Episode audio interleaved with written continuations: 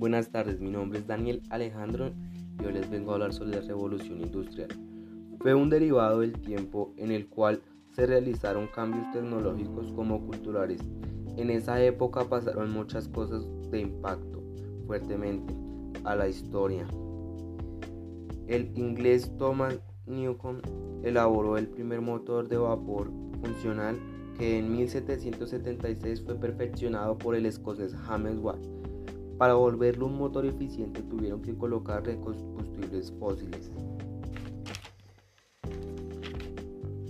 Parte del siglo XIX crearon los trenes, los relojes de pulsera, la luz eléctrica, la fotografía, la prensa, las ciudades y por supuesto las fábricas.